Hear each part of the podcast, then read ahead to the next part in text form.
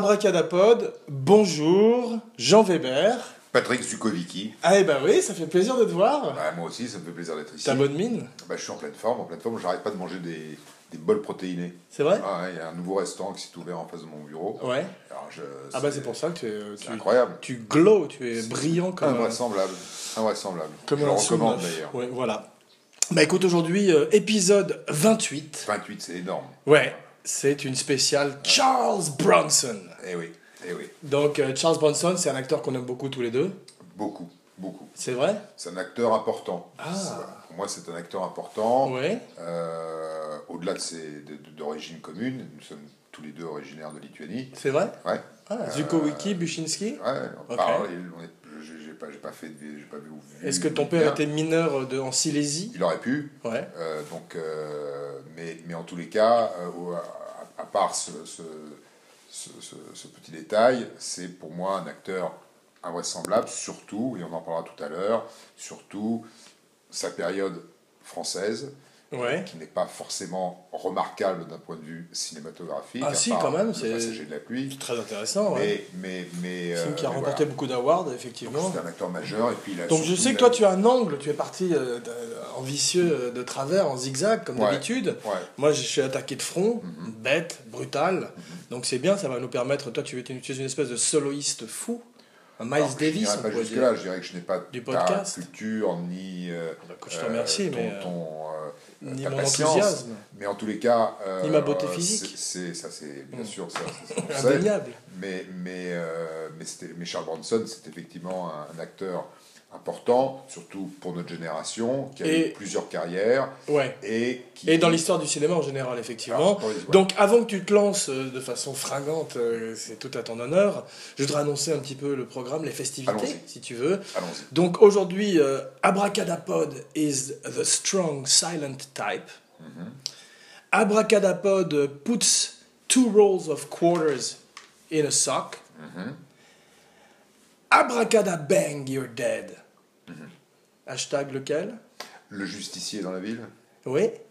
Donc, Donc, les, les- les- parce qu'il y, en a- il y en a deux qui viennent du Justicier de la vie. Il y a les alors, le, porteurs. der- le- le dernier. Abracadabang, you're dead. Ouais. Ok, très bien. Ah oui, Eh ben, heureusement, bah ouais, heureusement. ouais, non, mais c'est une référence, effectivement. Et c'est vrai que c'était un homme de peu de mots, Mhm. mais euh, il a été fameux pour certains one-liners, très violents, en général, dans des films très violents, en particulier dans la dernière partie de sa carrière, qui est peut-être pas la meilleure, mais qui est intéressante quand même euh, en termes de- d'arc de carrière d'acteur. Ouais.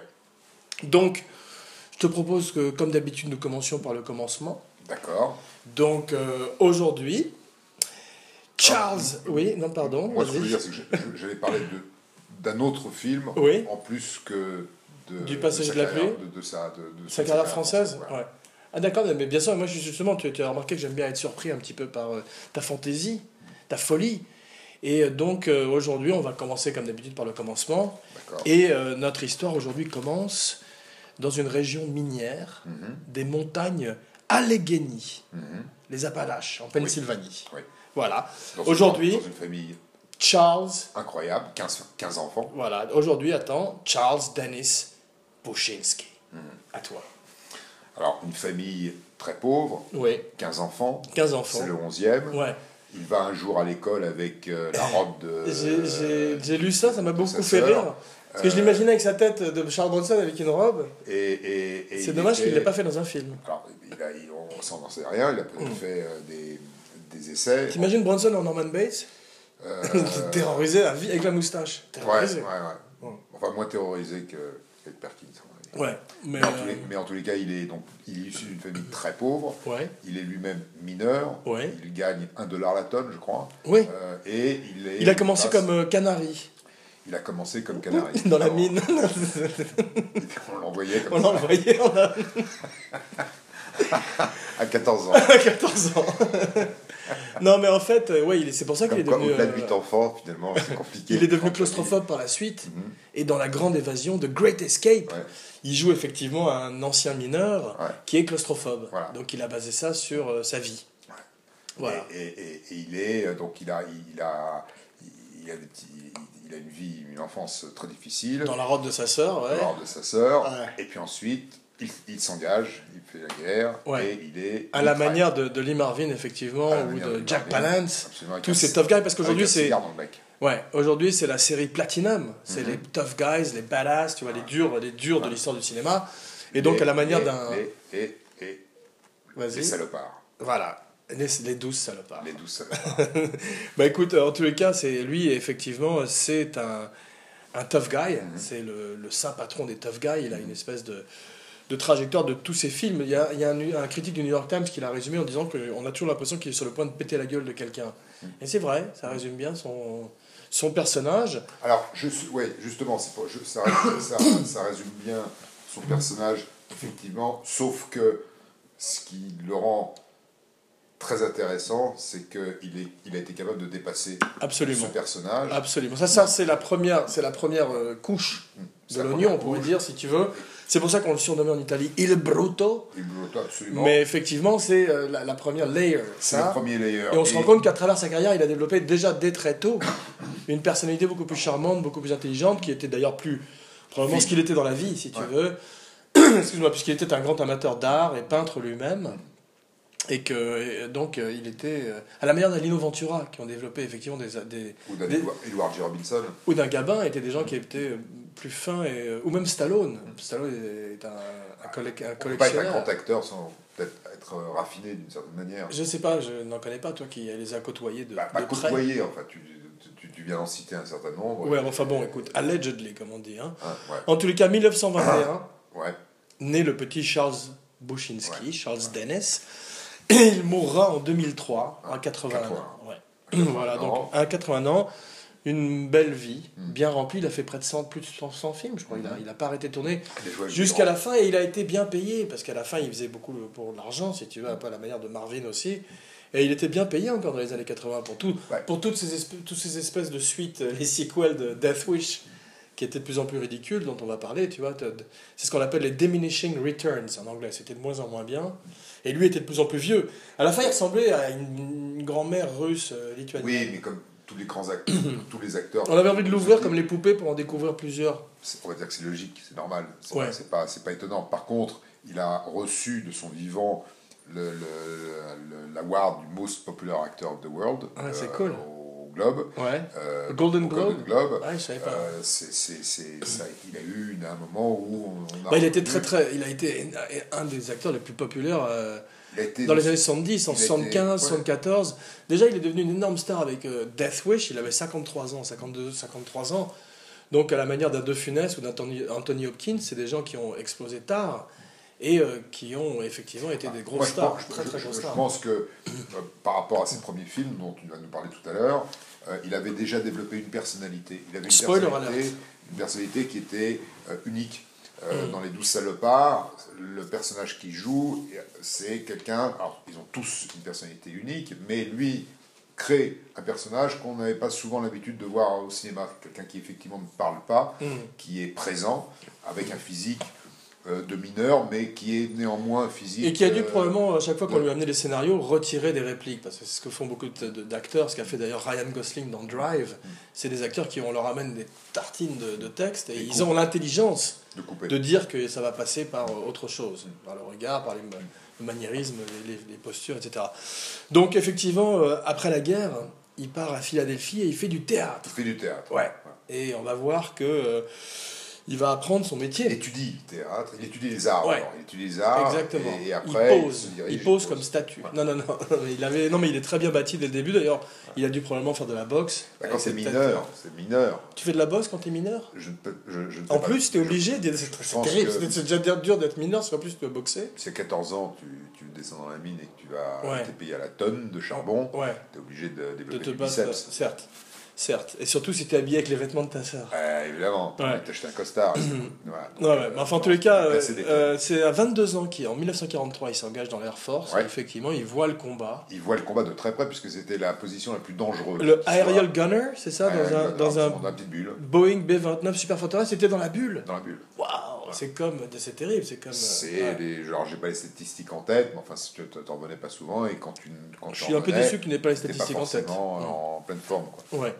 En tous les cas, le théâtre euh, l'amène petit à petit au cinéma, Ouais. puisque dans les années 50, il déménage pour Hollywood. Il se marie aussi, Il se d'ailleurs. marie avant. Avant, avant de partir, Ah, ouais. ouais, il Bah part. donc, il part avec sa première femme pour Hollywood. Ouais.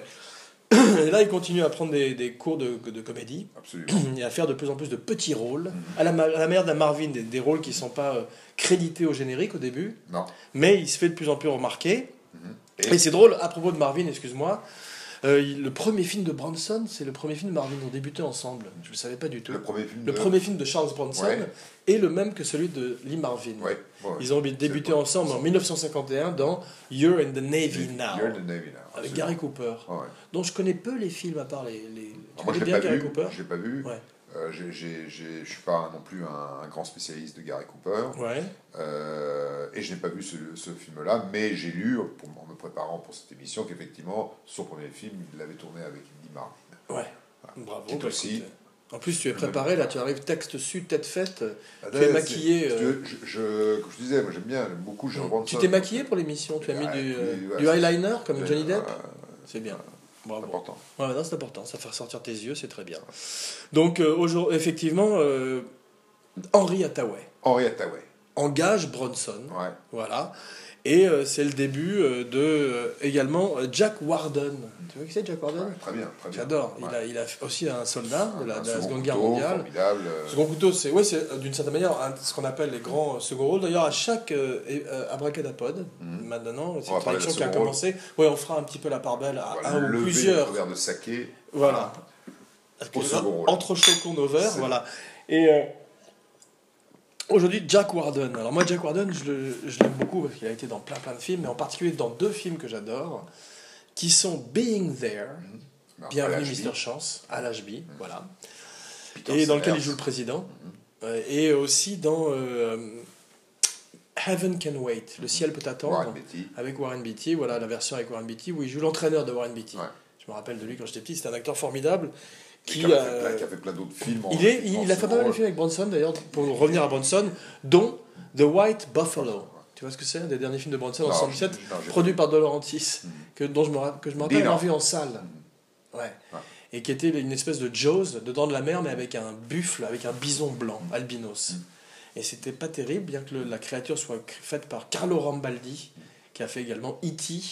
et euh, le, le King Kong de. euh, je crois de Dino De Laurentiis également. Parce qu'à l'époque, euh, Dino De Laurentiis, en fait, il a vu Les Dents de la Mer, et puis il a fait Orca, directement après.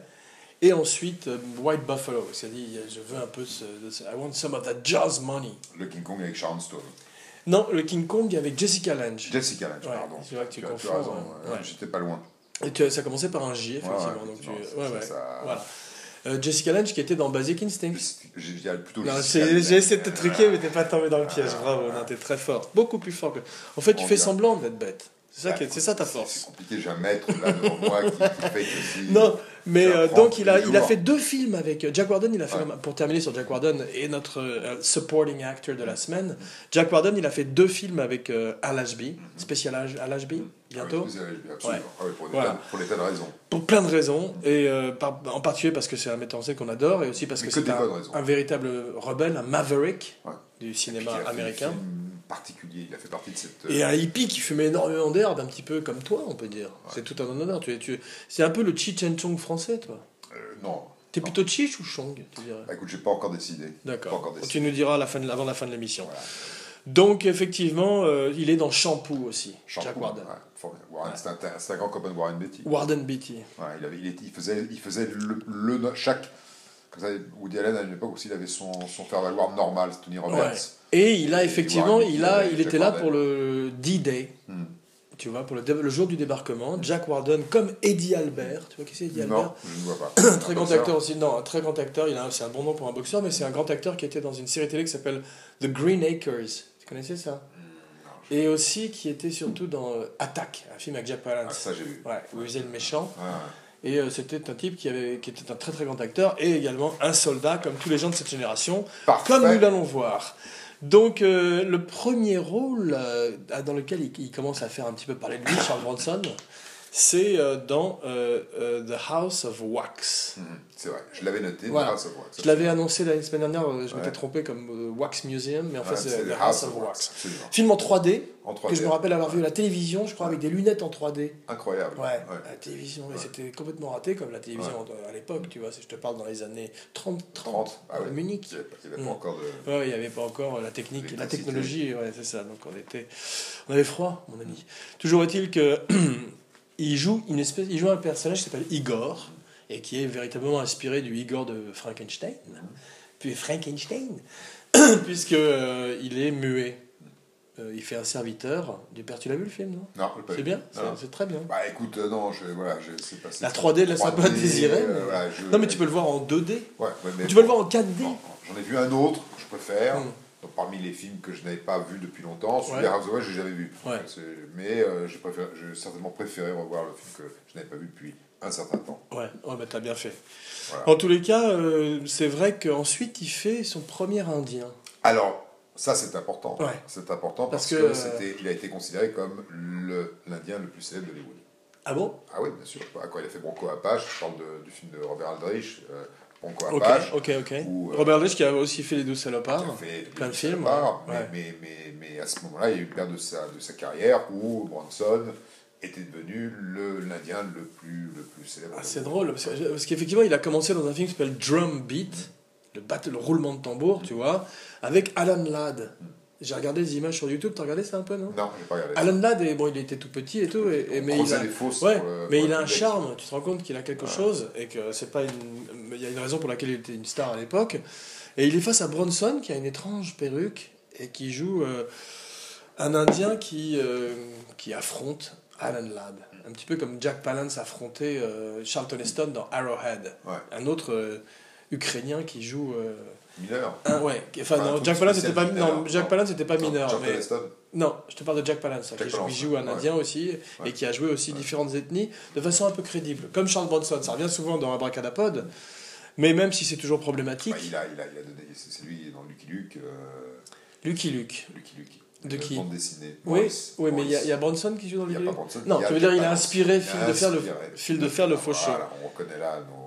Les classiques, certes. En tous les cas, il joue euh, un personnage qui a existé, qui est le Captain Jack. Ouais. C'est un Indien de la tribu Modoc. Et euh, qui, qui est un Indien qui a été, euh, je crois, mis à- qui a été condamné à mort. Mm. Et qui et qu'il joue de façon assez crédible. Et il fait peur quand même, parce qu'il est très costaud, tu vois, par rapport à ses, à ses costards, tu vois, co-stars. Il taille ses Drôle. costards, il taille un costard. C'est important, c'est le premier. Première. euh, voilà, c'est Costard. Ça, c'est drôle, ça, c'est- je note. hein. Là, tu peux. Et Alors, ensuite, euh, ce qui est étonnant, c'est que Alan. Ladd, Ouais. on va commencer euh, la Le nécrologie, petit Alan Ladd. est mort à 50 ans. Ouais, bah oui. Tu te rends compte? Ouais. Ouais. Et c'est lui qui Et était justement dans. C'est lui qui était dans Shane, le film dont tu parles, qui Ouais. est- dont ils font référence avec Fil de fer le faucheux, Uh-huh. où Jack Palance fait un méchant euh, fantastique, Ouais. encore, un, un des nombreux méchants extraordinaires qu'il a pu jouer dans sa carrière, dont un de mes préférés que je, que je vais recommander encore euh, aujourd'hui, qui est Panic, in the- Panic dans la rue, Panic in the Street, Ouais. le film d'Elia Kazan, où il est euh, mis en binôme avec euh, Zéro Mostel, et c'est euh, vraiment Laurel et Hardy de l'enfer, il faut que tu vois ça. Ah oui, moi je l'ai vu. je l'ai vu Tu l'as vu Ouais. Avec euh, le, euh, Zéro Mostel. ouais. un- Avec le condamné, enfin non, avec l'évadé qui a en même temps la peste bubonique. La peste Ok, Ouais, voilà un film à faire en autre- il y a un remake. Il y a un troisième, Richard Widmark. Richard Widmark qui est le héros. Le héros, et Ouais. qui est le Toubib. Le, le, le militaire Toubib. euh, C'est ça, Euh, exactement. Mais euh, moi je me rappelle surtout pour, euh, de penser que Lia Kazan a dirigé Jack Palance et Zéro Mostel, c'est beau. Hein bah, C'était un, un- vrai metteur en scène au sens. euh, ouais.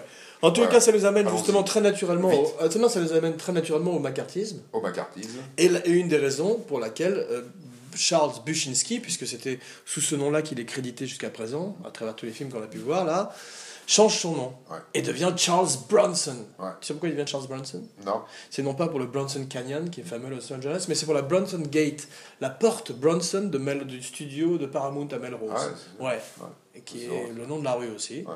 Et il s'est appelé Charles Bronson. Jean. Paramount. Tu dois t'appeler Jean Paramount. Non, mais toi, tu devrais t'appeler euh, Ouais. Patrick. Warner. Ouais. Ça le fait, Patrick Warner. Ah. On dirait un nom de super-héros, euh, un alter ego de super-héros.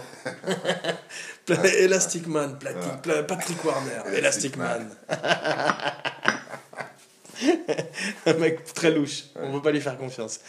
En tous les cas, euh, il fait plein de télé aussi. Ouais, il a l'intelligence. Beaucoup, beaucoup. Beaucoup de télé. Il a l'intelligence d'avoir la, flu- la fluidité des acteurs modernes d'aujourd'hui qui passent sans problème, seamlessly.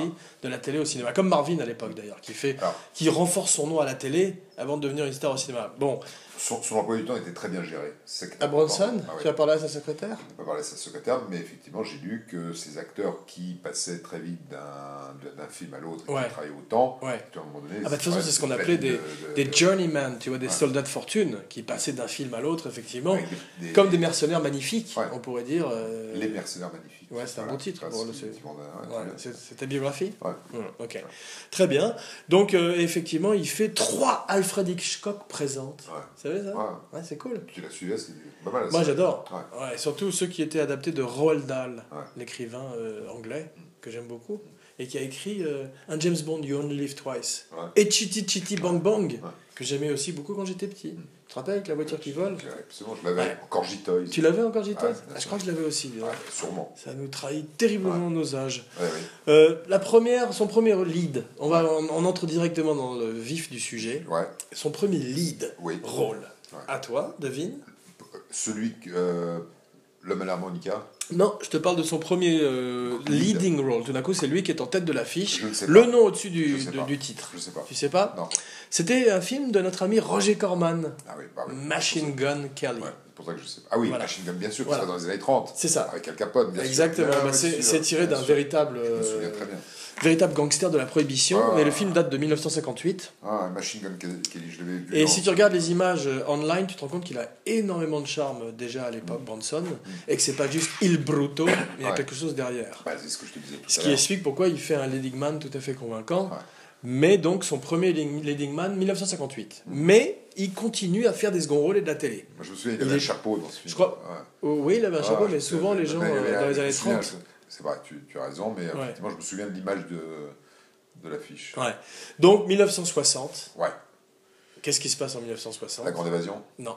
les douze salopards? Non, je te le donne en mille. Alors, euh, si c'est pas la Grande Évasion ni les douze salopards, dis-moi. Ah bah euh, non, c'est pas, c'est pas les sept mercenaires. Bravo. Voilà. Voilà, ça t'a mis le temps, mais tu y arrivais. Ouais, je ouais, tu vois, je t'ai laissé comme un enfant que, spécial, qui a des problèmes. Je t'ai laissé y arriver par toi-même. C'est assez flou, c'est pas période. Ouais. En- Bon, Les 7 mercenaires, bon, c'est un de mes westerns préférés. Ouais. Bon, tu as vu le remake? Il est en ce moment sur les écrans. Tu sais que je. Non, je n'ai pas vu. Tu je suis détestes pas les malade des, des, Des des remakes? westerns. Ah, des westerns. Et, Et des remakes, donc tu as deux choses contre eux. Et tu n'aimes pas Denzel Washington? La première chose que je vais faire, Mm. dès que j'ai une heure, Mm. c'est d'écouter ton podcast, celui que tu as fait euh, en solo. Oui. Euh, je sens un petit peu de, de, de euh, resentment dans non, ta non, voix. je ah, attends, moi, je Non, non, mais moi, à- C'est parce que je, je l'ai fait en solo parce que je pensais que c'était un sujet qui ne t'intéressait Non, pas. En tout cas, c'est c'est pas un sujet qui m'intéresse pas, c'est un sujet où je- j'ai rien à dire parce que je, Ouais. préfère écouter Mm. et effectivement nos éditeurs aussi certainement, sûrement. Donc, euh, Je t'en remercie, mais- euh, ouais, Tu aurais dit que Les 7 mercenaires, c'est un film de John Sturges, ouais, basé sur Les Seven Samurai, Voilà. de Akira, Akira Kurosawa. Kurosawa. Non, Kurosawa. Kurosawa. Voilà. Tu veux- Attends, un, peu de Un peu de saké. Ah, c'est-. Kurosawa. Kurosawa qui veut également dire santé en japonais, donc Ouais. ça tombe bien. Mais effectivement, Kurosawa, euh, grand metteur en scène, et il était un petit peu, il, il est allé un petit peu, il n'était pas sûr qu'il aimait vraiment les sept mercenaires. Il a dit au départ qu'il adorait, il a même offert un sabre à John Sturges, mais bon, on ne sait pas si c'est pour que John Sturges se fasse harakiri, peut-être. non, mais en tous les cas, il a, il a dit après que c'était pas complètement, a offert c'était un pas aussi, euh, c'était pas son film non plus, si Ouais. tu veux. Mais euh, moi, je trouve que les deux films sont bien. J'adore euh, les deux films. Et en particulier Les Sept Mercenaires, parce que je l'ai vu euh, dans l'enfance. Et donc, il y a le, en plus le facteur de nostalgie qui euh, imbue, qui emprunte effectivement mon jugement, si tu veux. Mais euh, c'est euh, un film où il y a plein d'acteurs que j'adore. Ah ouais. Le dernier, le dernier mercenaire vivant, tu sais qui c'est? Euh, écoute, non. C'est Robert Vaughan. Robert Vaughan. Tout le monde est mort. Ouais. Voilà. Yul Brynner est mort. Léo Brunner est mort. Eli voilà qui a tenu le coup longtemps, parce qu'il est mort, je crois, il y a deux ans ou trois ans. Ah c'est drôle parce que bon, il fait un très grand méchant. Pardon. Lui non plus n'est pas du tout mexicain, mais il joue Calvera. Mais il est formidable, il. J'en ferais qu'on fasse une spéciale, il. Ouais. Ou une spéciale Calvera. Non, mais ce qui est drôle, c'est que Cal- Calvera, dans, ce- dans ce rôle-là, il était au Mexique, ils étaient tous au Mexique. Et son gang de, de brigands l'ont accepté comme un, un des leurs, tu vois. Et tous les jours, ils partaient le matin, ils mettaient leur costume, et grimés, tu vois, etc. Et ils partaient faire une heure de cheval. Grimé. Non, il partait, il partait faire une heure de thé en forme aujourd'hui. Ouais. Il partait faire une heure de cheval. Et euh, chacun des membres de la troupe Ouais. vérifiait l'équipement de Iwalak avant qu'il monte sur le cheval. pour pas qu'il se pète la gueule, pour qu'il ait... C'était vraiment le, le, le patron, quoi. C'est cool. Bah, un. Parce qu'il n'est pas mexicain du tout. mexicain, mais C'est comme Brando dans Eh Viva Zapata. Ouais, mais on faisait, il faisait un film. Eh Viva À Zapata. l'époque, il y avait moins de problèmes. Ouais, c'est vrai. Mais écoute, euh, en tous les cas, ça reste un film fantastique. C'est Robert Vaughan, Vaughan pardon, qui a, Vaughan. qui a, ouais, Vaughn, Bon, qui a recommandé James Coburn. C'est drôle, hein, c'est leur seul film ensemble, mais ils étaient très copains pendant 60 ans, je crois. Et il a, il a recommandé Coburn parce que les autres cherchaient une espèce de Gary Cooper. hein. Et euh, Vaughn a dit bah, il faut prendre James Coburn, les amis. J'ai revu d'ailleurs cette semaine Flint. In Like Flint, In Like Flint. le, Name film d'espionnage, le les deux films d'espionnage euh, qui ont inspiré. Austin Powers qui ont inspiré beaucoup de choses à mon avis. Avec, euh, avec Coburn. James Coburn. Et la, la bande originale, signée de Jerry Goldschmidt. Ouais. Formidable. Ah ouais. Formidable. Bah C'est ta recommandation de la semaine C'est pas ma recommandation de la semaine puisque c'est une bande de son, et, mais oui, c'est ma recommandation de la semaine. Voilà, Mm. J'en ai une autre. Bon, On pour revenir à. Bronson, c'est vrai Ouais. que dans- pendant le tournage des scènes personnelles, il reste dans son coin. Ouais. C'est, il est taciturne, c'est son personnage, tu vois. c'est mon personnage préféré, je crois, dans le film, finalement. Euh, celui que les enfants dans le adoptent.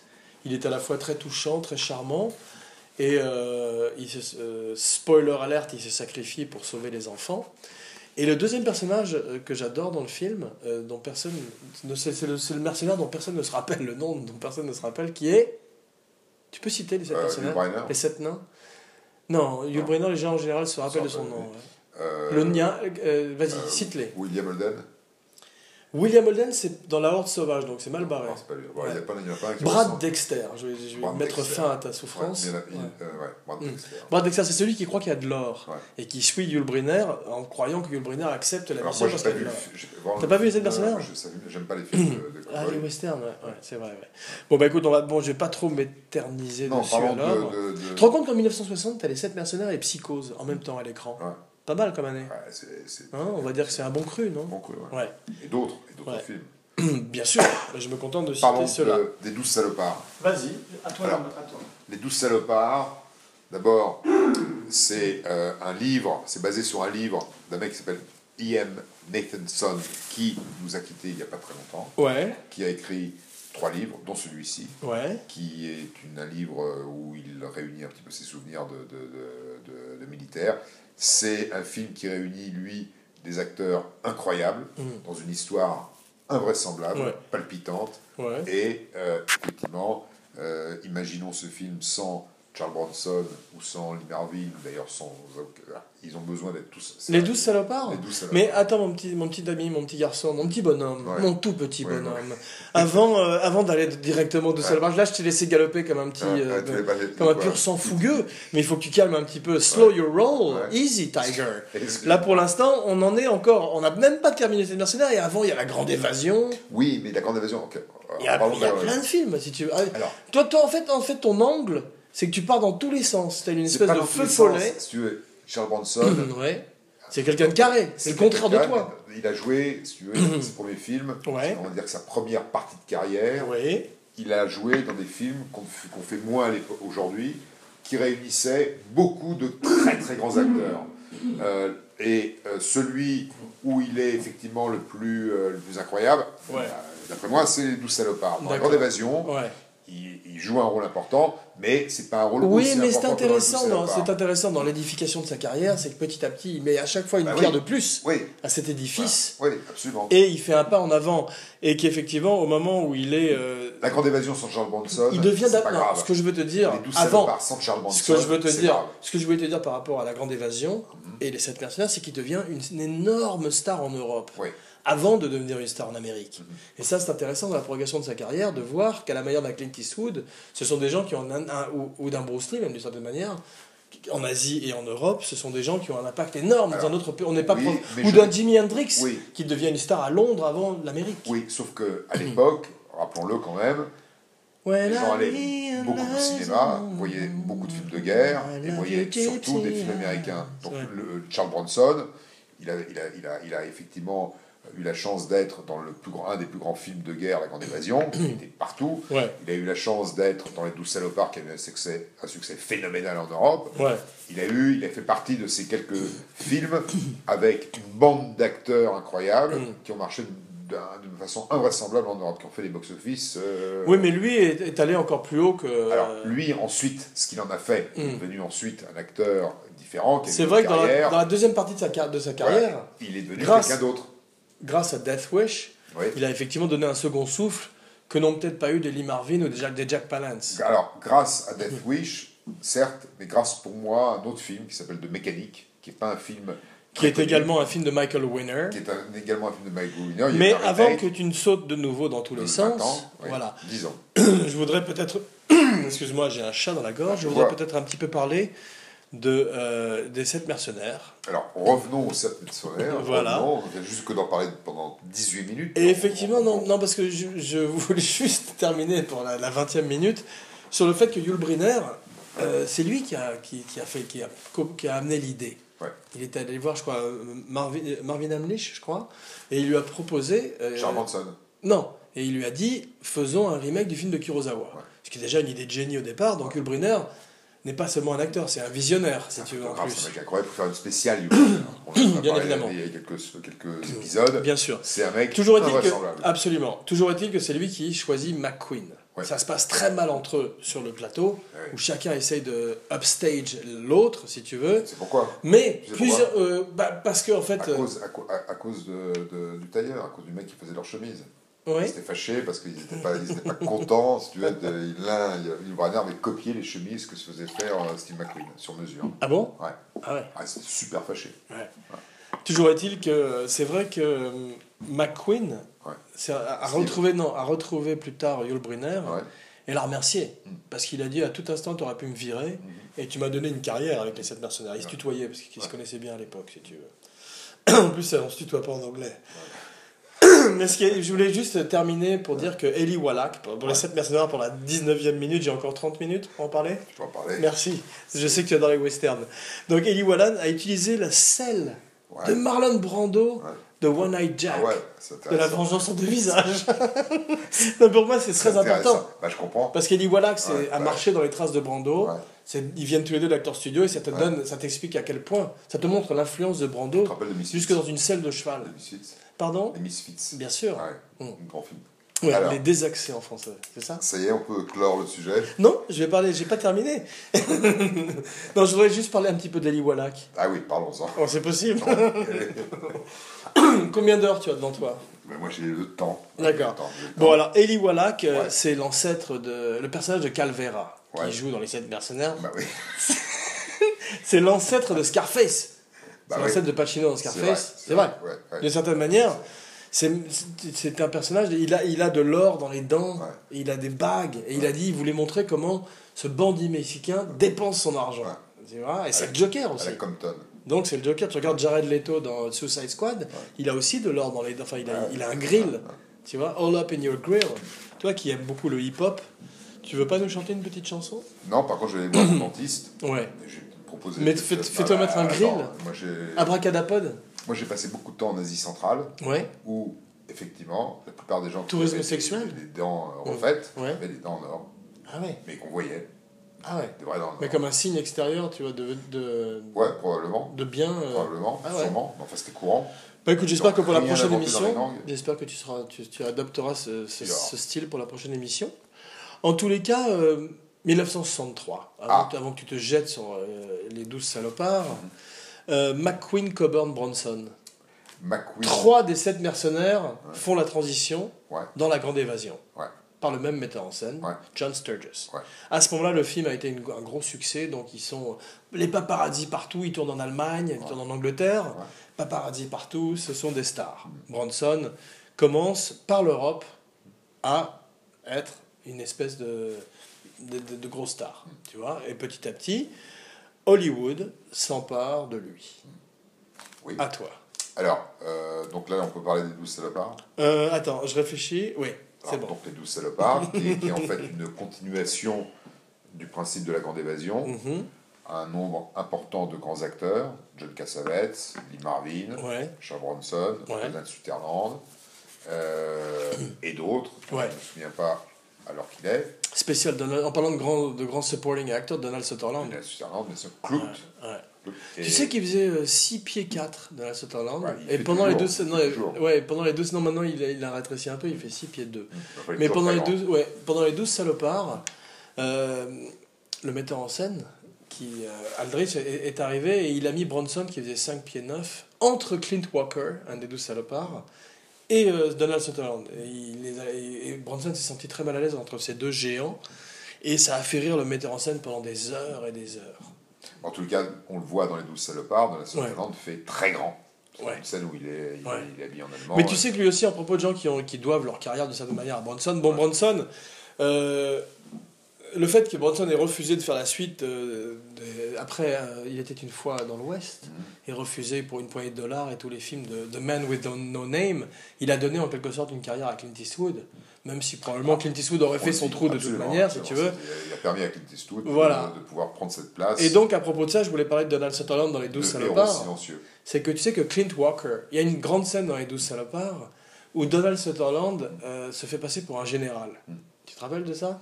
Alors, c'est une, c'est, c'est une scène un petit peu qui a été euh, reprise dans Inglourious Basterds. Quand, quand... Peut-être. Toujours est-il que, ouais. peut toujours que dans, les, dans, les dirt- dans Dirty Dozen, puisque tu veux parler des douze salopards, mon- Ouais. mon, mon salopard, mon salaud, Ouais. et ben il doit se faire passer pour un général. C'était. Clint Walker qui devait faire la scène au départ. Et il n'a pas voulu le faire parce que je crois qu'il avait du sang indien et que jouer un général, ça, le- ça le froissait, si tu veux. Donc il a donné la scène. euh, Donc Aldrich, c'est Sutherland qui le raconte lui-même dans un documentaire dont j'ai oublié le nom. Sutherland explique euh, Aldrich s'est tourné vers moi et m'a dit Toi avec les grandes oreilles, tu veux le faire? Et euh, Sutherland a dit Ouais. Et direct. Non, non, non, il n'a pas, il a pas dit tu veux le faire. Il a dit toi avec des grandes oreilles, tu, vas le le fais. Ouais, voilà, Ouais. c'est ça. Ouais. C'était un tough guy aussi, un petit peu comme toi. Et euh, là, quand, tu- je- là, quand tu viens de dire tu vas le faire, j'ai eu peur. Cru que c'était ouais. Sutherland et que t'étais Aldrich. Je m'y suis vu. Bon. Mais toujours est-il que euh, ça lui a fait sa carrière, puisque ça lui a donné MASH par la suite, et ça a fait lui une star internationale, Clut. en particulier dans les années 70. Clut Mm. ou Clout Clut. Voilà. Bravo. Vache. Tu t'es repris aussitôt. Ouais. Donc Robert Aldrich, Vera Cruz, Kiss Me Deadly, The Longest Yard. Ouais. Donc effectivement, euh, grand, grand metteur en scène, macho, grand metteur en scène, euh, assez euh, tough guy aussi. Euh, série Platinum, aujourd'hui, Charles Bronson. À toi mon ami. Bon, alors là, euh, donc, 12 salopards, on considère que c'est bon. On a, on a terminé le. le Ouais, je voudrais parler encore un petit peu des sept mercenaires. Non, je déconne, je déconne. Et euh, moi, ce que j'aime. Voilà, on peut, aller maintenant vers cette période Non, euh, je veux parler encore encore. un tout petit peu de la grande évasion. de la Grande Évasion. Ouais. Parlons de la Grande Évasion. Parce qu'effectivement, euh, Steve McQueen, Ouais. spécial Steve McQueen, Alors, c'est- bien sûr, tous les. c'était Ça, spécial c'est, Steve McQueen. inévitable, je crois que c'est un rendez-vous Inévitable et- d'un- d'Abracadapod.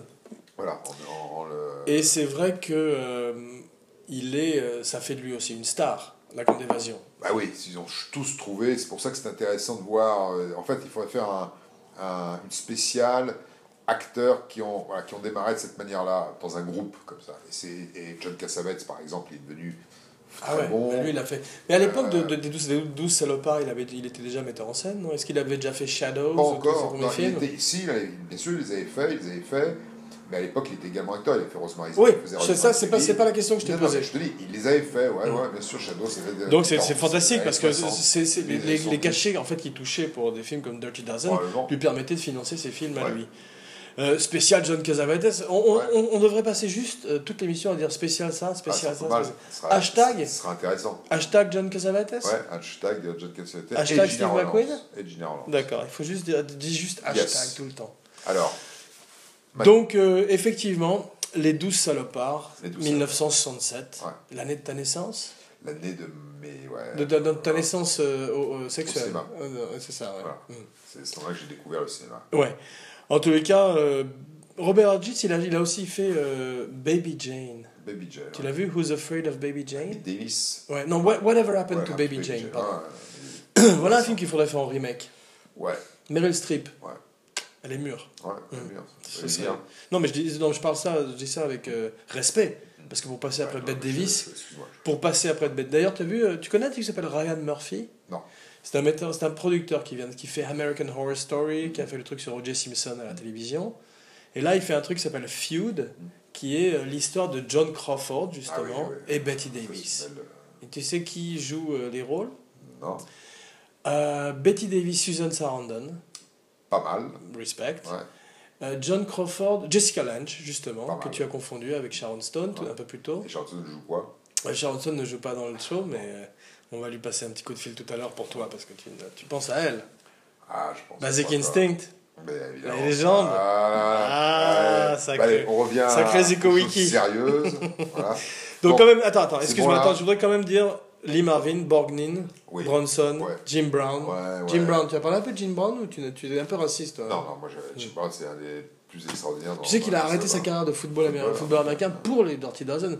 Parce que le, le patron de l'équipe de football dans laquelle il était, dont j'ai oublié le nom, a dit qu'il pouvait pas faire une carrière de cinéma et une carrière de football en même temps. Il avait raison. Non, il avait tort. Les gens disent qu'aujourd'hui, n'importe qui regarde LeBron James, il est dans euh, Mais le film de Judd Apatow. Donc c'est non, il- tout le monde dit qu'au contraire, c'est ridicule. Il a forcé Jim Brown alors que Jim Brown était un des plus grands joueurs de football à arrêter à 29 ans sa carrière, alors qu'il aurait pu tout à fait continuer euh, à être à la fois un footballeur et faire de temps en temps des films, si tu veux. Mais c'était un con. Euh, je parle pas de Jim Brown, je parle de l'entraîneur qui lui a, qui l'a forcé à arrêter le football. bon, bon. Fuck him. En tous les cas, On va pas faire de spécial sur lui. non. D'accord. Sur D'accord. l'entraîneur, en tous les cas. Hashtag non. Non. Voilà. En tous les cas, tu sais que les douze salopards Ouais. sont bas- est basé sur la réalité? Bah, je sais, c'est basé sur un livre qui lui-même est basé sur. Mais mais il y avait un bataillon. Tu, tu connaissais ce bataillon? Ouais, ouais. Comment il s'appelait? Alors je sais pas comment il s'appelle. Filthy 13. Ouais. Les sales Ouais. 13. Un bataillon. C'est beau, non T'as pas vu les photos Va regarder les photos parce qu'ils j'ai lu. ils ont des attends, excuse-moi, ils ont des coiffures iroquois et ils se font des maquillages de guerre parce qu'ils étaient d'origine indienne. Je- je voulais- Native américaine. J'ai trouvé en Afrique du Sud une édition originale du livre de I.M. Nathan Stone, qui est l'écrivain. voilà. et j'ai voulu te l'apporter, je l'ai oublié. Ah. Donc c'est- une histoire, c'est un, Dédicacé par roman. Pas l'écrivain dédicacé, donc Avec du sang une édition euh, originale. Ok. En tout cas, c'était ce bataillon qui a existé était la section démolition. Ouais. Un bon titre pour un film, ça, section démolition. Il faudrait faire un vrai film sur eux, aujourd'hui, sur ces mecs avec des Iroquois. C'est-à-dire pas Inglorious Bastard, pas Dirty Dozen, mais un film qui est basé sur la réalité de ces types. Tu sais pourquoi on les appelait Filthy 13 Parce qu'ils se lavaient pas avant d'aller se battre. Comme, comme paraît-il, les Indiens qui étaient sur le sentier de la guerre. Ça, c'est un film. On- je peux te donner le titre maintenant au lieu de section démolition. C'est Warpath. Warpath. Il n'y a pas eu ça déjà Le sentier de la guerre. Si, ça a dû être utilisé 50 fois, mais comme c'est tellement générique, c'est- quand tu as un titre qui est générique, tu peux le réutiliser. c'est ça l'avantage. C'est. c'est- euh, ouais, non, mais de toute façon, il y a des, il y a des tas d'histoires de guerre qui sont extraordinaires, Ouais. qui n'ont pas encore été. Est-ce que tu veux pas parler un petit peu de Robert Ryan, s'il te plaît? Non. Non Non. T'es Honnêtement, vraiment un salaud. Non, moi, T'es- j'aimerais qu'on tu aille mériterais d'être un jump salopard. vers, euh, vers le. Voilà, on, on aille vers sa c'est son autre période. D'accord, parce qu'il est quand même dans les 12 salopards et c'est un très très grand acteur. Oui, mais c'est c'est sûr, mais tous les acteurs, on peut faire une spéciale de tous les acteurs qui se trouvent Du dans, monde. dans, les, dans, dans les 12 salopards. C'est Mmh, un mmh. grand film, c'est un film formidable, Ouais. mais bon, voilà. Donc, euh, ce n'est pas le, le, le, propos. Enfin, c'est un des rares acteurs qui pourrait aussi également passer des good guys au bad guy Mais justement, c'est pour ça qu'on va passer à la période Good Guy. de Charles Euh, Bronson. ouais. Mais il a toujours plus ou moins joué des good guys. Il a- Il a jamais joué un méchant, Charles Bronson. Non, mais il, il, il peut. il a Imagine joué- Charles Bronson en méchant, ça Ouais. grave. Ouais, Je me trompe probablement parce qu'il a joué des personnages ambigus comme de mécanique justement dont tu parlais où il fait un, un tueur existentialiste. Mais je crois pas qu'il ait jamais euh, joué un serial killer. il a jamais joué de. C'est voilà, c'est pour ça qu'il a un personnage, un fond, un bon fond, Ouais. et, et il a. Il a, il a C'est pas une question de bon fond ou de mauvais fond. Je veux dire, euh, Anthony Hopkins a joué Hannibal Lecter et il a probablement un très bon fond puisqu'il il aide Charles beaucoup de gens. Bronson, la raison pour laquelle je considère qu'effectivement c'est un grand acteur, c'est parce qu'effectivement il a toujours été d'un même côté. C'est Mm. quelqu'un, c'est comme un peu Clint Eastwood. Clint Eastwood, c'est pas forcément. Non, je crois que tu... En fait, c'est la différence entre les, les stars et les acteurs ou les seconds rôles. C'est qu'en fait, euh, beaucoup de stars, tu vas les voir parce qu'ils sont eux-mêmes. Tu vas voir John Wayne, tu vas voir Charles Bronson, tu vas voir Gary Cooper dont tu parlais, parce que tu vas voir euh, une couleur, tu vas voir une, une star, si tu veux. Alors que quand tu vas voir Gary Oldman ou quand tu vas voir des acteurs qui sont plus des caméléons, c'est une autre expérience. Ouais, mais peut-être que si tu veux, c'est une expérience qui est plus simple. Jack Nicholson, tu veux. c'est- c'est une expérience plus simple. Mais tu as peut-être des gens comme Jack Nicholson, justement, qui sont capables pas de passer du caractère acteur au lead. Ah, malgré tout le respect qu'on doit à notre ami Charles Bronson, c'est pas. Non, je suis en train de dire, non, c'est pas, c'est, une, autre position dans une équipe de football. C'est pas la même chose. C'est pas, c'est- c'est- ah, tu as tout à fait raison, c'est une autre position dans une équipe de football. C'est pas du tout. euh, tu peux pas comparer. Non, mais tu peux pas comparer. Apple Je- je and pas. oranges, Je comprends pas. comme on dit. Ce que je euh, dis, c'est que dans la position dans laquelle Charles Bronson a été dans l'équipe de football, Oui. cette position, elle est formidable, mais Tu as vu un film qui s'appelle À nous la victoire? Non, avec Pelé et Sylvester Stallone? Non. Je te le recommande, tu vas Ouais. bien rire. Alors, parlons de, de mécanique, justement. Tu veux parler directement de mécanique? Ouais, parce que je trouve que c'est un film intéressant, c'est un bon D'accord. film, Ok. une belle histoire, Ok. et que c'est euh, spoiler alert, ce que tu dis. Oui. Tu veux, la fin est quand même euh, spectaculaire, il y, a un, il y a un vrai revirement. Je t'avouerai que je, je me rappelle pas très bien. Je sais que ça a été fait en remake avec euh, Jason Statham, Ouais, qui est ton, acteur- ton acteur préféré, Et puis l'autre, là, qui joue dans le western. avec euh, Monica Vitti. Mm. Alors, donc, le, le principe est simple c'est un tueur qui apprend à un, un jeune Ouais. euh, tueur comment faire pour, pour devenir tueur. Et euh, il est. euh, c'est un, un peu le, le, le, le- calife qui veut faire le. euh, qui veut être à la place du calife. Comment, Ouais. comment on dit le- Je sais pas, mais je me rappelle que c'était avec euh, Jan Michael Vincent. Ah ouais, qui était dans le rôle du jeune essaye- tueur. Il, il- il- ce qu'il décide de Il faire, essaie de remplacer. Il place. veut, en fait, euh, il veut remplacer son mentor. Et à un moment donné, à la fin du film, donc euh, euh, Charles Bronson a compris le- ce, que, ce que souhaite faire euh, son, son élève. Et au moment où Tu vas nous raconter tout le film? Il pense Spoil- tué- tu, veux, tu veux dire, est-ce que, est-ce que tu peux dire spoiler alert avant? Tu te souviens de la fin? Non, puisque je me va souviens pas. même pas du début. Mais à la fin du film, voilà, la fin du film est formidable. Ouais. Voilà, donc il y a une histoire et une fin qui est remarquable. C'est Ouais. rare en général de trouver effectivement aujourd'hui des fins aussi. C'est très important de finir bien. Voilà. Dans Pas la, de finir dans la bien, vie de aussi. De, de- voilà, de laisser une marque. C'est un film qui a laissé une marque. Ils ont- il a trouvé quelque chose Ouais. de mécanique. De mécanique, oui. Ouais. Bah, ce qui est intéressant, c'est que The Mechanic, c'est une collaboration avec Michael Winner, Ouais. qui est un metteur en scène au même, au même titre que Jack Lee Thompson, qui a beaucoup compté dans la vie de Charles Bronson. Excuse-moi de te ramener dans notre sujet un petit peu, mais, Bah, on en, ouais. mais en tous les cas, euh, Michael Winner, qui a fait également Death Wish, et qui a fait The Mechanic, et qui a fait Chateau's Land, leur première collaboration ensemble. Tu l'as vu, Chateau's Land Non, vu. Parce que c'est un western. Non, ouais, alors d'abord parce que c'est un western, et puis parce que je trouve. Je, ouais, parce que je, je, je sais même pas, il en a fait 100 films, Charles Bronson. Donc, Ouais. j'ai- il a- Mais il en a fait 6 avec Michael Winner, Oui. et 8 avec Jack Lee Thompson. Oui, bon, effectivement, mais ce film-là. euh, J'ai appelé Madame Lee Thompson qui me l'a confirmé. Bon, bon, bon, parfait. Donc, effectivement, voilà. Abracadapod, l'émission qui vérifie ses sources. Donc, dans De Mécanique, Hmm. pour reparler de mécanique. Oh, bah je vais revenir aux 7 mercenaires si Pour- tu me non, fais chier comme ça. Parce que Mm. ce film, Mm. si tu veux, voilà, il joue un personnage plus subtil. Ouais. Et il joue un personnage subtil, et c'est, à mon avis, parmi les films où il devient tout à coup le seul euh, lead, euh, il, voilà, il est non seulement le seul lead, il accompagne une histoire qui est formidable, Ouais. et il le fait de manière remarquable sans perdre justement euh, ce qu'il est Ouais. sans perdre le personnage de, de base. Il ne change pas de personnage, c'est-à-dire qu'il reste, il conserve Mm. ce qu'il a toujours euh, été dans ses films. Ce qui est, ce qui est étonnant, c'est qu'effectivement. Il- il, fait partie, il fait partie des acteurs, si tu veux. hein, ce qui est un peu touchant chez Charles Bronson, c'est Oui. que tu n'as pas l'impression d'être trahi. Tu as Mm. l'impression de, rencontrer, de voir quelqu'un, tu t'attends à ce qu'il va faire, mais voilà, il évolue Mm. dans ce personnage. Et en fait, ce qui est intéressant, c'est de voir comment un personnage comme lui, qui est assez particulier, va se euh, comporter dans une situation qui est Tu parles de mécanique toujours? Pas de mécanique de tous les films dans lesquels il a joué ensuite. Mm. C'est-à-dire qu'il a toujours joué dans des films plus ou moins bons, mais où il y avait des histoires un peu particulières, un peu compliquées, un peu complexes. En tout cas, il a cherché effectivement des rôles euh, plus complexes. Et, voilà, euh, le mot est juste, ouais. Et il a. il- Il ne s'est pas satisfait de... et même, et même dans, dans un rôle comme Death Wish, parce que moi, je- on va parler beaucoup de Death Wish. ouais. J'espère que tu as Ouais. encore beaucoup de temps, une petite heure devant toi. Quand on peut parler de Death Allonge-toi, si je vais te psychanalyser. Si Death Non. Wish mérite... tu- Non. Non, en tous les cas, euh, je voudrais juste terminer sur les 12 salopards, avant que tu reparles de, de mécanique. C'est qu'effectivement, euh, Bronson a, été, a eu des problèmes avec Marvin Ouais. à cause de l'alcoolisme de Marvin. Parce que Marvin arrivait en retard, on ne savait pas ses lignes, ses, ses répliques, etc. Et ça, Bronson, qui apparemment était quelqu'un de très droit, tu vois, ça l'a embêté. Et puis surtout, Bronson, il voulait rentrer chez lui le soir, il n'avait pas de temps à perdre, si tu veux. Ce qu'on va voir plus tard dans sa carrière.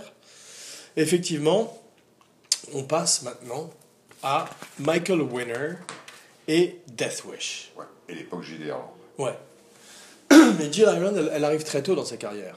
Ouais. Jill Iron qui a été sa, sa femme pendant Remarque- très longtemps. Ouais. Une femme remarquable. Je crois qu'en fait, il l'a rencontré sur les 12 salopards, sur lequel il y avait euh, David McCallum.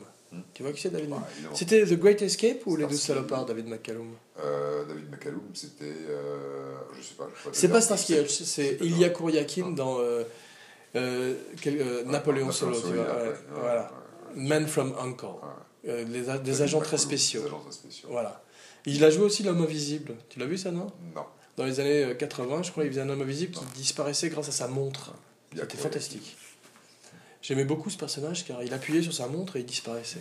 C'était euh, une- très très nouveau Mais par tu rapport. acheté cette montre. Non, mais si j'avais pu, euh, exactement comme le pistolet de l'homme au pistolet d'or, c'est l'étui à cigarette doré, si j'avais pu me la procurer, j'aurais été très content. Étant un amateur de mémorabilia. Hmm. En tous les cas, c'est vrai que Marvin euh, donc euh, s'entend pas très bien avec Bronson. Ils se connaissent depuis euh, 1951. Ouais, Et quand ils se retrouvent en 67 dans You're in the Navy Now, ça se passe pas bien parce que Marvin commence déjà à avoir de plus en plus de problèmes. Sais qui était le roommate, le premier roommate de Charles Bronson quand il la Euh, Popeye? Non. Jack Klugman. Jack Klugman, ouais. Ouais. Jack Klugman, c'est lui qui jouait dans The Odd Couple? Couple, ouais. Ah, c'est ça. Ouais, c'est- Qui était l'autre? Parce que l'autre, c'était euh, Jack Lemmon. Non, tu confonds avec Jack Lemmon et Walter Matthau dans la version cinématographique. Tu Ah, parles de bah, la bon, version c'est télévisée. Ah oui, euh, Adams. Non.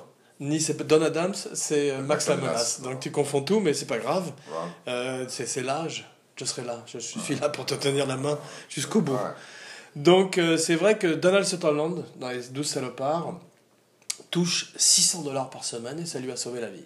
Tout d'un coup, euh, il était, alors qu'il crevait la, la dalle euh, à Londres, tout d'un coup il a un film qu'il met en selle et il devient une star internationale puisqu'il rencontre Robert Altman et ils font MASH. Ils sont pas très bien entendus d'ailleurs sur le plateau. C'est drôle, hein? Et c'est avec Elliot. Je sais pas, mais t'as l'impression que c'est un, un tournage euh, potage très détendu, mais en fait ça a l'air... Hein. MASH Oui, Oui, Ouais. je te rassure. Je rassure. Tu as vu la série télé? Bien sûr. Ouais. Le plus grand score. en Suicide finale, is c'est painless. Nielsen. Nielsen. Non, Mandel. Harry. Johnny Mandel. Suicide is painless Ouais. C'est pas Harry Nielsen? Non, Darren Nielsen, c'est Midnight Cowboy. C'est franchement, c'est Putain, l'émission ah, où, où je, je passe mon temps à, à te. Je- où tu passes ton temps à dire n'importe Bon, allez, quoi. Abracadapod. Donc, euh, Kelly's Heroes. Ouais. Tu l'as vu ça Non. Clint Eastwood, Donald Non. Sutherland. Terminé. J'ai envie de le voir. Ah, j'ai très... 1970, à voir. Ok. C'est pas ma recommandation, mais j'ai très envie de le voir. Ok. C'est vrai que. euh, tu sais qu'à l'époque des 12 salopards, Woody. Arrête de, de, de, de gribouiller dans ton calepin, s'il te plaît. Woody Allen tourne à côté Casino Royale. Ouais. Et comme il, est, euh, il a plein de temps, parce qu'ils font n'importe quoi sur Casino Royale, il va jouer au poker avec Lee Marvin et Charles Bronson. T'as pas envie de voir un film sur euh, Woody Allen jouant au poker avec euh, Lee Marvin et Charles Bronson? Ça le ferait, non? Ouais. Avec Charlie Kaufman. Et Donald Sutherland. Ouais. Andy Kaufman. Ouais. Non, Charles Kaufman, le producteur de Casino Ah Royale. bon, je croyais que tu parlais de Charlie Kaufman qui a fait Ouais, qui a Being fait- John Malkovich. Moi, je suis dans l'oreille.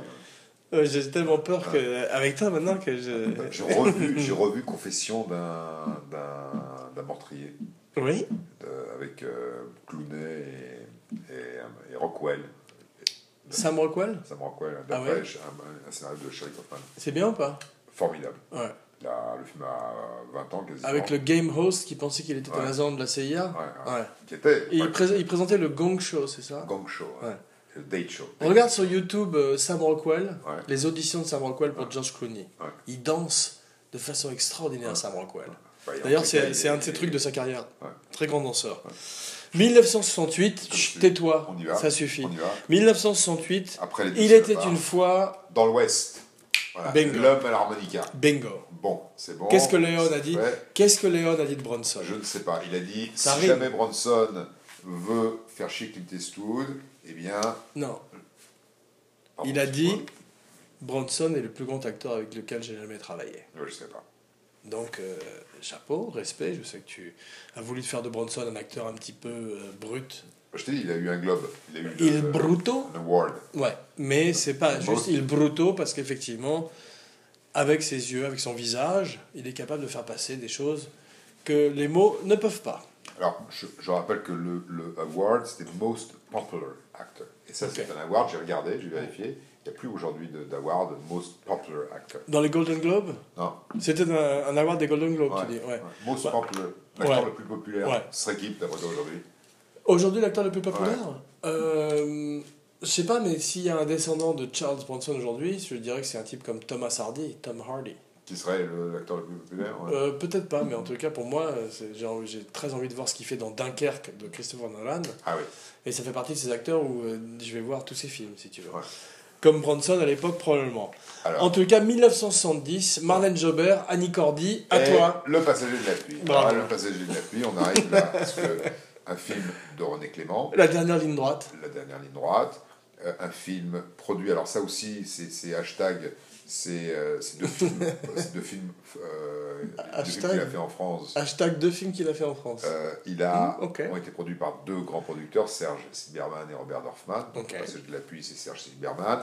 C'est un film avec euh. Jean Pia et euh, écrit par euh, Sébastien Japrisot. Donc c'est une équipe incroyable des- de ces années. Peut-être euh, petit, euh, peux-tu préciser que René Clément est le metteur en scène? Bah, je l'ai dit, j'ai dit.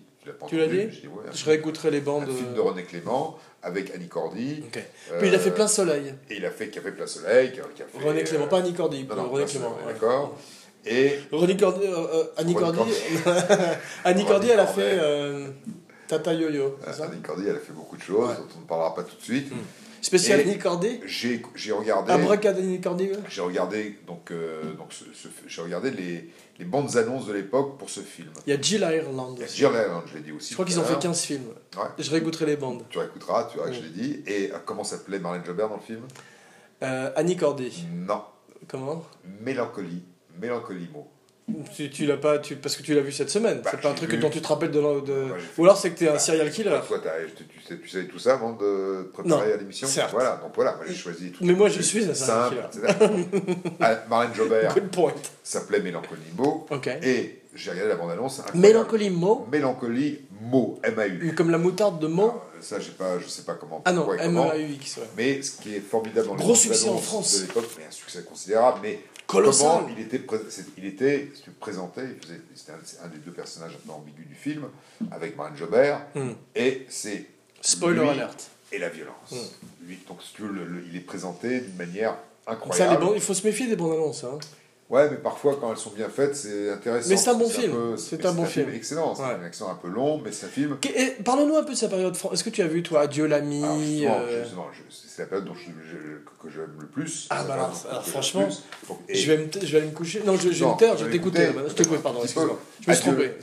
avant de te parler d'Adieu l'ami, il y a Mm. un autre film qui est un peu plus intéressant, même plus drôle, c'est Cold Sweat, qui est un film de Terence Young, Ok. qu'il a, tourné, Terence Young qui a fait Goldfinger. Qui Goldfinger, et qui venait à l'époque d'avoir fait... euh, Qui était un metteur en scène- un avec metteur en scène un peu feignant, paraît-il. Non, mais à l'époque, il venait de sortir de plus de grands films pour faire ce qu'il voulait. Mm. Donc c'est une époque un peu grandiose du cinéma, euh, un peu euh, melting pot de l'épo- dans le- des années 70. Donc, Oui. Film est tourné sur la côte d'Azur, à Villefranche, Mm. Et il y a Peter Ustinov, il y a... Cold Sweat, c'est un film avec Peter Ustinov et Charles Bronson. et Charles Bronson. Ah, Et surtout, je- I'm gonna look into surtout, et ça je sais que c'est pas, c'est pas, I pas will look into it. mais il y a la plus belle, une des plus grandes et une des plus longues, je crois même la plus longue poursuite en voiture qui soit, dans une Opel Record. Je Ah bon si tu de cette voiture. Tu sais que je suis pas très fan de poursuite de voiture. Voilà. Donc une poursuite qui dure 40 minutes, Oh là. où Charles Bronson est au volant d'une voiture, donc la poursuite euh, C'est une tradition de poursuite de voiture sur la, sur la, sur la Riviera. Ah, C'était à cause de Rémi Julien. Il y a eu beaucoup de James Bond aussi comme À ça. cause de Rémi Julien. Avec Roger Moore. À cause de Rémi Julien, encore une fois. Ok. Le- Rémi Julien, qui a été le cascadeur et le grand spécialiste de toutes ces courses poursuites. Respect spécial Rémi Ah, Julien. spécial Rémi Julien, a orchestré donc, la course-poursuite de Charles Bronson. Avec juste des bruits d'automobile. Sweat. Et le film, produit par Robert Dorfman, avec. Et Serge Silberman Non, ça c'est l'autre, le passager de la pluie. Ok. Et celui-là avec euh, Liv Ullmann, Ouais. James Mason. Michel Constantin, Wow. et avec des vues de la Darse, de Villefranche, de Nice qui sont extraordinaires. Voilà. Imprenable. Donc, de Cold Sweat. Et puis. Adieu l'ami. Bon titre, un titre d'une chanson de James Brown. Ouais, à Faut le préciser. Ouais. Mm. Donc euh, c'est fait. Et Adieu l'ami, Mm. qui est une espèce de face-à-face sur le papier entre Belmondo, entre Delon et, et Bronson, qui pourrait être... vachement- Dommage que Belmondo et Bronson n'aient pas fait un film. Ouais, mais si tu veux, ce film qui est au départ un peu cliché, mais tu as deux personnages un peu différents qui s'affrontent, eh bien, c'est finalement un, un, un- c'est pas terrible. Alors, il y a des Un scènes. petit peu comme Borsalino, justement. Alors, j'ai pas revu Borsalino. Qui sont des faux, C'est pas mon euh, truc, Qui sont des rendez-vous ratés. Moi, j'aime pas Borsalino. Ou un peu comme Hit, où euh, Pacino et De Niro se sont ratés. Non, parce qu'à ce moment-là, je te dirais que Bosch Cassidy et Lukin, c'était formidable. Ah oui, Donc, si tu veux, c'est possible. ça n'a aucun rapport. possible Ça, ça, ça c'est un rendez-vous réussi. Oui, mais c'est possible de réussir un rendez-vous. Donc, Bah, regarde la traversée de Paris entre Gabin et Bourville. Réussi aussi. Voilà. Et là, ce film-là. Je t'ai pas dit que c'était impossible. Je t'ai dit que certains Oui. rendez-vous étaient ratés. Donc ce rendez-vous-là est, très, est, est complètement raté, alors que tu sens que l'un et l'autre, l'un et l'autre sont dans la, possession, la pleine possession de leurs euh, de leurs, Moyens, euh, moyens. Parce que tu sais pourquoi de Probablement parce qu'il n'y a pas de scénario. Bah, non, c'est pas vrai, parce que le scénario est intéressant. Ils sont Ouais. tous les deux, il y, a- y a un problème. Alors, il n'y a pas de metteur en scène. Il y a du suspense, il n'y a, a pas de metteur scène, costumier. Il n'y a pas de Il n'y a metteur pas de script girl. Il n'y a pas de metteur en scène. Pourquoi on Donc, dit pas script boy? On dit toujours script girl. Je, je, je sais pas. C'est pas politiquement correct. Je sais pas, dit. On dit euh, bo- Bon, bo- ce qui nous amène à 1900. Mais, ah, et oui, donc, pardon. donc ce film que j'ai revu lui il n'y a pas longtemps, je l'ai revu cet été, Oui. est vachement pas intéressant quoi. C'est pas, il est pas. C'est pour ça qu'on va arrêter d'en parler maintenant, parce que je ne l'ai pas vu en plus. Mais euh, 1974, Oui, le justifier. le justifié.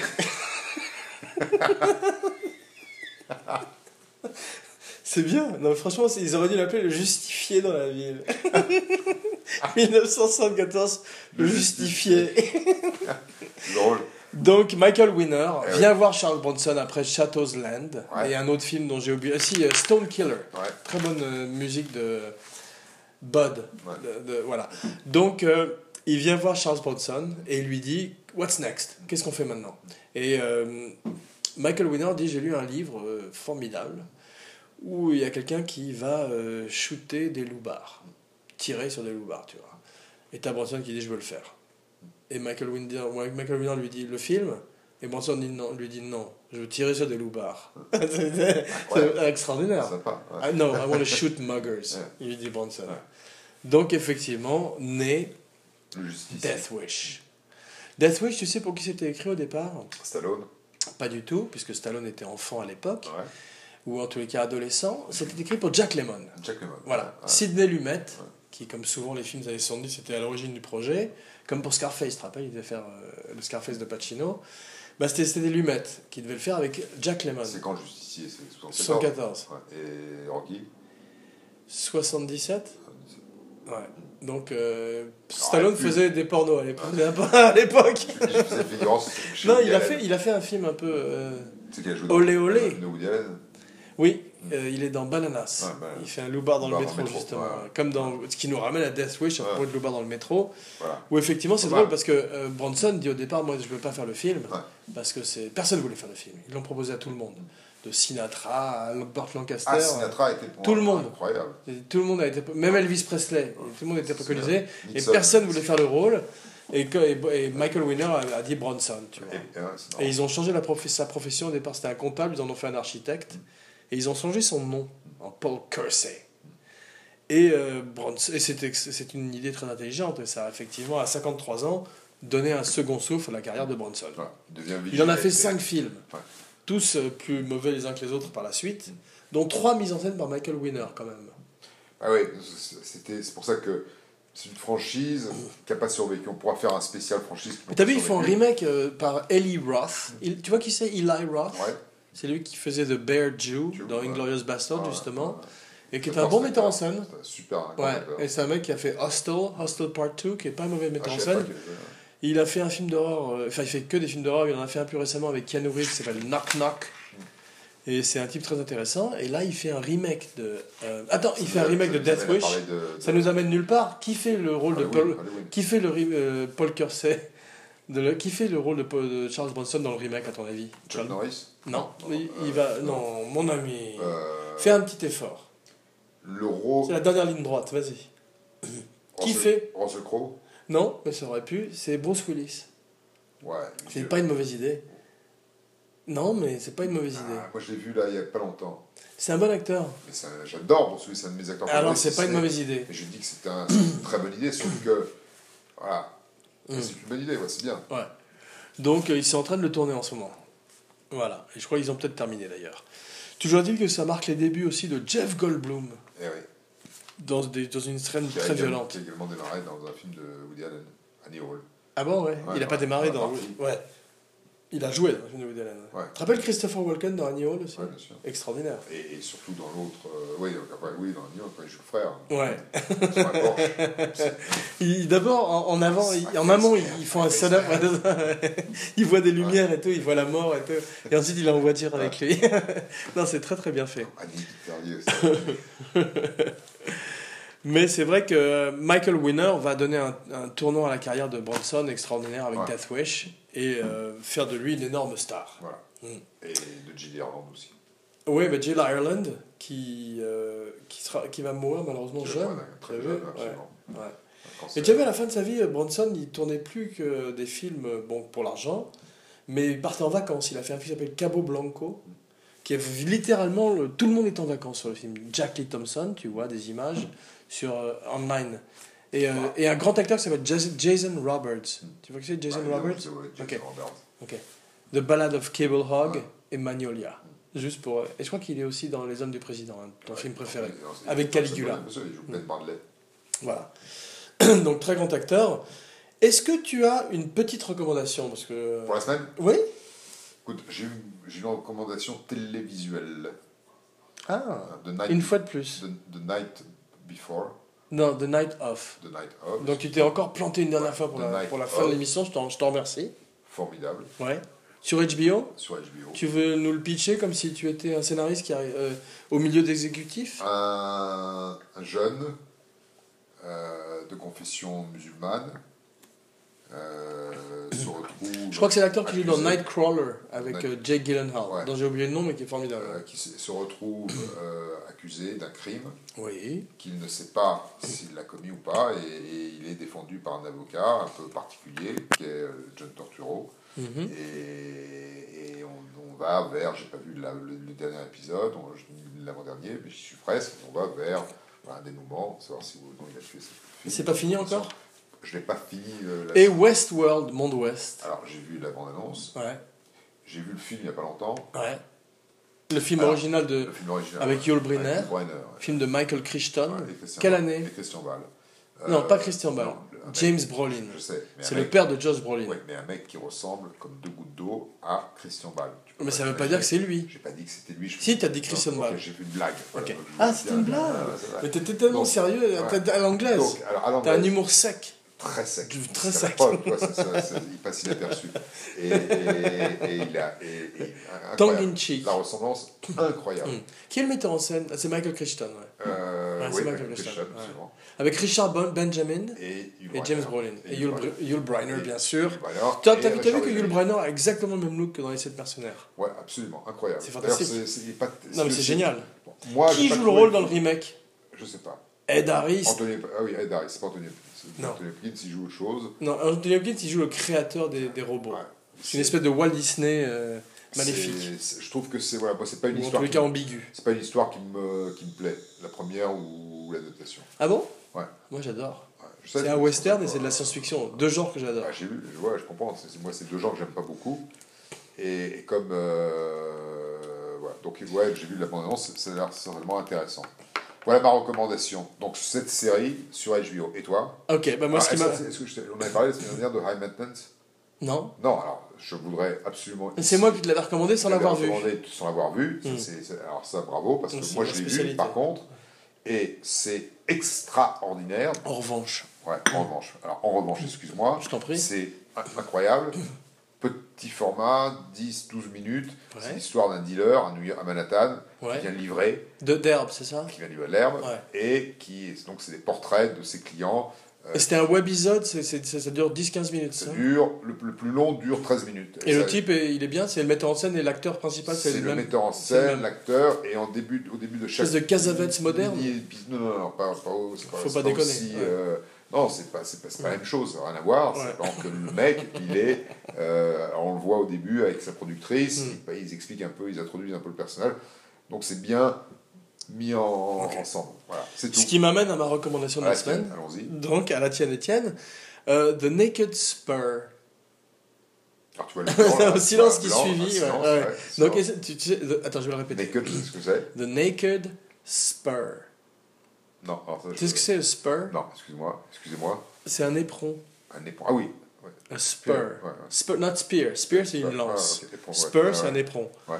C'est un des nombreux westerns que James Stewart, je sais que c'est un de tes genres préférés, Ouais, ouais, ouais. Euh, James Stewart. voilà, que James Stewart a fait avec euh, Anthony Mann. Ah ouais, ah Ouais. ouais, ah ouais. Un Naked, je note, hein, tu vois, Naked, vas-y. Non, mais c'est fantastique. C'est pas The Naked Gun qui est Non, un Naked- très, très- The Naked Spur. Spur. Ouais. Et Anthony Mann a tourné avec. euh, S-P-E-A-R. non, S-P-U-R. S-P-E-R, c'est la lance. Je viens de te le dire là. C'est un peu la même chose, on va Non, pas du tout. Non Donc un éperon, et Ouais. c'est vrai que euh, à un moment, James Stewart a voulu casser son image de, de, de Everyday Man. Tu sais ce que, ce que Tom Hanks a fait sur, avec Road to Perdition, où il est devenu un tueur. Dans Ben, le toy. Voilà, et ben James Stewart l'a fait avant lui avec Anthony Mann dans des westerns. Cinq westerns. Fantastique. Les meilleurs étant Winchester 73, Naked Spur, que je viens de te recommander, et euh, The River, The Band of the River. Ben, Voilà. Et tu te rends compte que euh, il est aussi euh, impressionnant, James Stewart, qu'un Robert Mitchum ou qu'un Tu Gary l'as vu là, cette semaine, ce film Non, mais je l'ai vu. Non, mais je suis sûr que tu l'as vu, mais Ouais. pourquoi tu recommandes pourquoi là, cette semaine? Parce que j'y ai pensé et que Ouais. je trouve que les gens euh, ont oublié ces westerns de James Stewart. On pense souvent à James Stewart pour les films qu'il a fait avec Hitchcock, à juste Ouais. titre. Or, il a fait des westerns où il a montré qu'il était aussi un tough guy. Et comme aujourd'hui notre série était une série Platinum Tough Guy, je pensais que c'était de circonstance. Alors moi, je pensais qu'il fallait plutôt parler de ce que l'on avait vu cette semaine. Alors, pas forcément de l'actualité. non, mais une des- ce que vu. tu veux. Ouais. D'abord ce que tu veux. Et ensuite, une des vocations de Abracadabra recommandation, Ouais. c'est de mettre en lumière quelque chose du passé peut-être, où tu penses que ça gagnerait à être Ou redécouvert, ou du futur. ou du futur, ou de maintenant, whatever you, whatever the fuck you want, euh, bro. Ta recommandation pour le futur Non, la semaine prochaine. Est-ce que tu es prêt? Bah, je, ouais, je suis prêt. C'est parti? Mhm. Attends, Moi, j'ai une idée. attends. Abracadalloween. Ah non, pas encore, pas encore, excuse-moi, euh, pas encore, pas encore. Octobre? Bah, c'est pas- ouais, La prochaine vrai, émission ouais. est en octobre. Abracadalloween. Roll. Tu vas passer le pire mois de ta vie, puisque c'est le l'autre genre que tu aimes le moins, à part le western, c'est le film d'horreur. Ouais, Mais c'est Abracadalloween. Et la semaine prochaine, spécial vampire. Bah, bah, bien. Nosferatu the Undead. Putain. Abraham Van Helsing, Bon, Wilhelmina Harker, ouais, Nosferatu. voilà. Tu es prêt ou pas? Ouais, bah, je, je, je, je vais me préparer, D'accord. D'accord. Abracadalloween, La donc famille, tout, tout le mois d'octobre. Ah bah, si tu veux parler de la famille Adams, euh, tu seras le bienvenu. Charles Adams étant un de mes dessinateurs préférés. Voilà. Mais euh, et tu l'as vu la famille Adams le film? Ouais, Le deuxième est meilleur que le premier. C'est rare qu'une qu'une sequel soit meilleure que l'original. Ouais, des- Ça s'appelait euh, The, Family- The Adams Family Values et c'est meilleur que l'original. C'est un film de Barry Sonnenfeld qui a fait Men in Black Ouais. et qui est l'ancien chef opérateur des, des, euh, des Coen Brothers. C'est un bon, hein, C'est bon, même. Il a fait des merdes par la suite, mais c'est un bon quand même. Moi, je me souviens de. Comment il s'appelle Avec euh, Gabriel Byrne, Miller's Crossing. Oui, c'est pas mon film préféré des Non, Coen, mais c'est Barry Sonnenfeld à la lumière et c'est magnifique, sublime, sublime. Mais même Hudsucker Proxy, la lumière des, La des- lumière, des dans dans le- c'est avec toujours parfait. Justement, quand il est dans dans l'hôtel. euh, Barton Fink. Barton Fink et Jason avec Goodman. Jason Qui est Goodman. moins. C'est bizarre, on dirait qu'ils ont fait un remake de Shining en raté. Ouais, mais la lumière, là, c'est au niveau de la luminosité. au niveau T'as vu parce que t'as aussi un acteur qui a un writer's block Ouais. et qui est dans un hôtel euh, lou- louche. Ouais. Et je crois que John Goodman est un fantôme dedans. Il est très bon d'ailleurs, Il- John il est Goodman. formidable. Comme toujours. Il a commencé à être. euh, Tu as vu 10 Cloverfield Lane Non, avec John j'ai vu Goodman le début dans, dans l'avion, j'ai vu les premières 20 minutes, après Ouais. j'ai arrêté parce que ça me faisait chier. Il est fantastique, John Goodman. Je sais, il était bien, mais C'est un bon film.